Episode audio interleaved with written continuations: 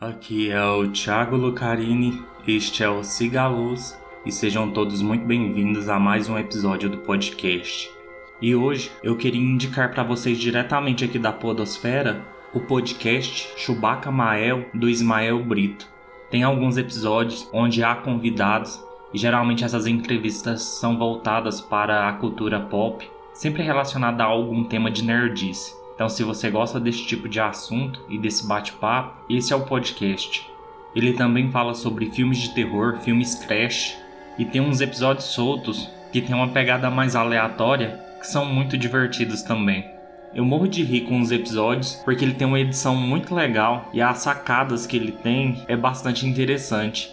Então, se você não conhece, fica a dica. Procura aí no seu agregador de preferência Chewbacca Mael e escute o podcast porque é muito legal.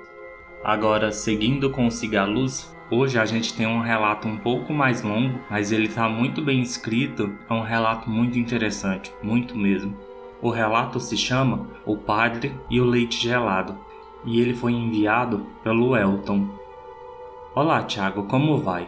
Eu sou o Elton, moro atualmente em Goiânia e queria dizer que gostei bastante do seu podcast e resolvi enviar o meu relato. Aviso que os nomes estão todos trocados para manter o sigilo das pessoas envolvidas. Era outono de 1999 e nós do grupo de jovens das escolas salesianas, salesianos e Ateneu Dom Bosco fomos para a cidade de Silvânia, no interior de Goiás, para um encontro de formação vocacional no antigo colégio agrícola pertencente à instituição católica. O lugar era formado por quatro pavilhões principais que formavam um quadrado, e no meio dele havia uma espaçosa quadra esportiva. A construção era linda e bucólica. Tinha um charme especial devido à sua arquitetura da década de 60.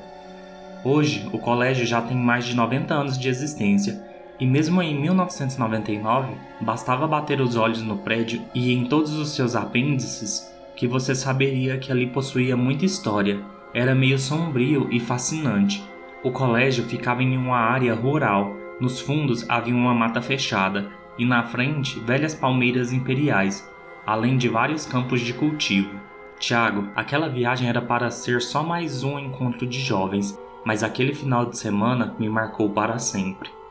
Chegamos a Silvânia no meio da tarde de uma sexta-feira, em um grupo de mais ou menos 20 adolescentes. Fomos muito bem acolhidos e, jovens como éramos, fomos correndo para escolher nossos quartos. Afinal, queríamos garantir que ficaríamos com nossos melhores amigos. As meninas ficariam numa ala separada de nós, em quartos de menor capacidade, tendo de 4 a 5 garotas no máximo, e nós, os meninos, ficaríamos todos em um único quarto. Subimos para o nosso quarto naquele prédio antigo, acompanhados pela governanta Ruth. Observamos o fosso das escadas e aquele buraco me dava uma sensação estranha. Chegando na ala onde dormiríamos, a governanta abriu a imensa porta e eu senti um calafrio momentâneo, uma espécie de energia opressiva, pois o quarto era gigantesco, com mais ou menos umas 40 camas dispostas linearmente em fileiras, todas desbotadas, sem lençol ou travesseiro. A pouca iluminação dava ao ambiente um aspecto assustador. Eu não fui o único a ficar levemente amedrontado pois um silêncio pesado se instalou até mesmo nos mais corajosos do grupo. Jorge questionou Ruth se era ali que iríamos dormir, e ela respondeu com outra pergunta: Algum problema? Imediatamente respondemos num coro que não. Enfim, deixamos nossas coisas no quarto e descemos para o refeitório para fazermos o lanche da tarde. Após o lanche, fomos caminhar pela propriedade, antes do lugar ficar cheio, pois outros grupos de outras cidades ainda chegariam naquele dia e até mesmo na manhã seguinte. Dentro do terreno haviam várias árvores, e a maioria das ruas eram ladeadas por elas. Suas copas altas formavam grandes túneis verdes. As ruas ficavam todas cobertas pelas folhas secas caídas. Andamos pelos vários caminhos por muito tempo. Nós nos divertíamos muito fazendo graça uns com os outros. Estávamos distantes da sede, perto de uma curva que dava acesso a uma baixada, e no final da baixada tinha um imenso lago. Seguíamos o caminho de volta ao prédio quando Júlia disse: Tem uma menina gritando. E todos nós escutamos: Me espera, me espera, não me deixem aqui. Nós imediatamente nos prontificamos a voltar ao lago, mas Sérgio começou a rir dizendo que aquilo era a armação de algum dos outros garotos. Eu questionei o porquê dele achar isso, e Sérgio respondeu: Porque não falta ninguém do nosso grupo, estamos todos aqui.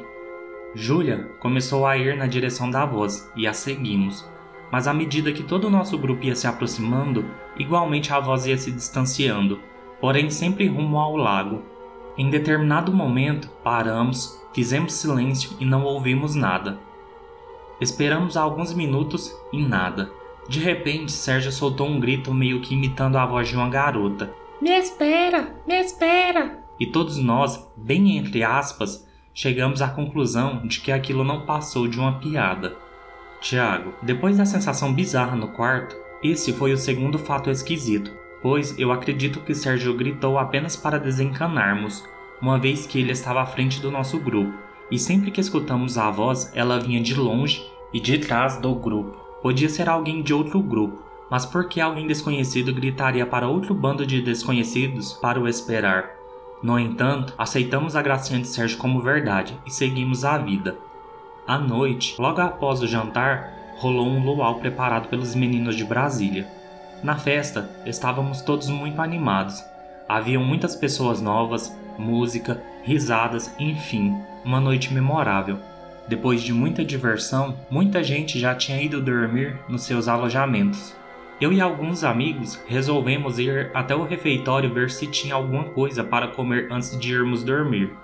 Nas escadas do fundo, perto da entrada do refeitório, à meia luz, vimos um velhinho. O cumprimentamos e ele gentilmente retribuiu o cumprimento.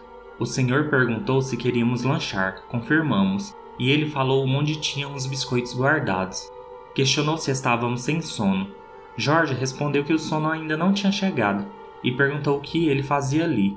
O senhor disse que toda noite antes de ir dormir ele gostava de tomar leite gelado e se apresentou como o Padre Jaime. E começou a contar vários causos que hoje eu já não me lembro muito bem. O Padre Jaime era bastante simpático e convidativo, e depois da conversa nós fomos nos deitar. No dia seguinte começou de fato o encontro. Todos nós acordamos animados, outros grupos chegaram pela manhã e fomos todos para o refeitório tomar o café da manhã. Veio à nossa mesa o Padre Carlos, um dos mais queridos entre nós, por onde ele passava causava alvoroço. Padre Carlos sentou-se conosco, perguntou de onde éramos e a qual comunidade pertencíamos. Ele também era um homem bem acolhedor e já foi enchendo a gente de piadas, descontraindo ainda mais o clima. Num dado momento, o padre perguntou como tinha sido a noite anterior, uma vez que ele tinha percebido todas as risadas e agitação dos jovens. Sérgio então contou para ele que encontramos o padre Jaime e que ficamos até tarde ouvindo as histórias dele. Nesse momento, ele olhou para nós com uma cara levemente assustada e perguntou: Como assim? Sérgio então deu detalhes de como foi a nossa conversa, e de repente o padre Carlos ficou irritado e falou: Piadinha muito sem graça essa. Tem mais de 20 anos que o padre Jaime morreu. De súbito, ele se levantou da mesa e saiu visivelmente chateado. Nós ficamos arrepiados, nos entreolhamos estarrecidos e em choque, pois tínhamos conversado com o fantasma de um morto. Por sorte, nós iríamos embora no sábado mesmo, pois seria horrível ter que passar mais uma noite no colégio, mas voltamos ainda no refeitório para fazer algumas refeições naquele dia e ficávamos olhando para onde havíamos visto o padre Jaime. Todos nós estávamos com aquela sensação esquisita, mas não ficamos discutindo o assunto, visto que estávamos num colégio católico. Um clima pesado pairava sobre nós, e não andamos mais sozinhos ali. Sei que passamos o dia loucos para ir embora. Perto do final do encontro, já quase na hora de ir, passei por uma parede cheia de fotos antigas do colégio e ali vi uma antiga foto do padre Jaime. Ele foi um dos primeiros diretores da escola. Depois disso, fui até a governanta Ruth e perguntei a ela sobre o padre Jaime. Dentre muitas coisas, ela me disse que ele tinha morrido de infarto na escada do fundo do refeitório há mais de 20 anos, o que só me fez ter mais calafrios. Bem, Tiago, esse foi o meu relato. Ele ficou longo, mas eu precisava detalhar algumas coisas para melhor entendimento e continue com um excelente trabalho. Nossa, Elton, eu gostei muito do seu relato, de como que a sua vivência tem toda uma ambientação interessante. sobre como você se sentia meio que oprimido assim que você chegou lá. Esse quarto extremamente bizarro, com esse aspecto deteriorado. Tudo se encaminha para o final quando vocês encontram o padre Jaime. E provavelmente vocês só o viram por não saber que ele estava morto. Pois se você tivesse visto a foto dele assim que você chegou lá e tivesse contado para os seus amigos, provavelmente vocês não teriam visto. Que bom que ele foi um fantasma de boa, né? Ficou só ali conversando com vocês, contando as histórias. Welcome, muitíssimo obrigado pelo seu relato. E se você tiver mais história, mande para mim. Continuando, hoje eu vou contar um relato meu. Eu fiquei com bastante medo quando ele aconteceu comigo. Então o relato se chama Batidas na Porta. Meus pais se separaram no dia 1 de maio de 2009, um feriado do Dia do Trabalho. Lembro disso perfeitamente. Eu e meus dois irmãos e minha mãe nos mudamos para um barracão. Esse barracão ficava no fundo de um extenso lote, e para chegar até ele se passava por um longo corredor que devia ter no máximo um metro de largura. Ele era bastante estreito. O barracão tinha duas portas de acesso, a primeira que dava na sala e a segunda na cozinha. E no fundo de tudo, no final do corredor, havia um banheiro que não tinha entrada por dentro da casa, o que eu achava um saco, pois você tinha que acordar, abrir a porta, ir no banheiro, voltar, fechar a porta e ir deitar de novo. Eu detestava aquilo. Mas certa noite não devia ter passado nem 20 dias de quando nos mudamos e acordamos com três pancadas fortes na porta da cozinha. Mas fortes mesmo, como se alguém quisesse derrubar a porta. Nós nos levantamos assustados e eu e meu irmão abrimos a porta já com a faca em mãos. Mas não tinha nada do lado de fora. De início pensamos que fosse só alguém fazendo graça e deixamos para lá, mas passados uns dois dias acordamos com as pancadas novamente e dessa vez escutamos passos correndo no corredor. Saímos de novo e não tinha nada. Iluminados, isso se repetiu mais vezes. Eu morria de medo daquele lugar. Cheguei a arranjar um pedaço de ferro que deixei atrás da porta para o caso de ver alguém que batia a porta, pois as pancadas eram regulares e sempre de madrugada, e não era só um um toque-toque não. Era assim, pancada para derrubar a porta mesmo, era muito forte. E quero que vocês entendam que o corredor era bem grande mesmo, não daria tempo de alguém sair tão rápido dali. Além de o portão que dava acesso ser de grade e dava para ver por ele a rua lá dos fundos.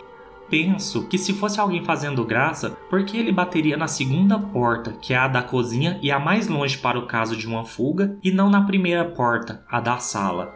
O estranho é que isso acontecia sempre entre duas e meia e três horas da manhã, que é aquela hora mágica, né? No corredor não havia nenhum outro acesso, não tinha janelas da casa da dona, no vizinho do outro lado era um muro alto também, e assim, não tinha de onde brotar alguém ali naquele corredor. Eu sei, iluminados, que eu e minha família não ficamos ali nem três meses e logo a gente se mudou para outra casa. Eu sei que esse acontecimento me aterrorizou demais. Eu ia dormir e ficava já esperando o horário. Uma vez eu coloquei o meu celular para despertar 15 para as 3 da manhã para ver se iria bater. Eu queria ficar ali já de prontidão para ver se pegava alguma coisa, mas nesse dia em específico não aconteceu nada. Eu sei que foi muito bizarro e eu nunca esqueci disso e nunca descobri o porquê também, nem eu, nem minha família, ninguém nunca descobriu nada sobre esse lugar. E depois que a gente se mudou, a gente deixou pra lá também. Bem, iluminados, este foi o episódio de hoje. Curtam, comentem, compartilhem nas suas redes sociais, sigam o podcast, me mandem relatos no sigalospodcast.gmail.com. No mais, fiquem todos bem e siga a luz.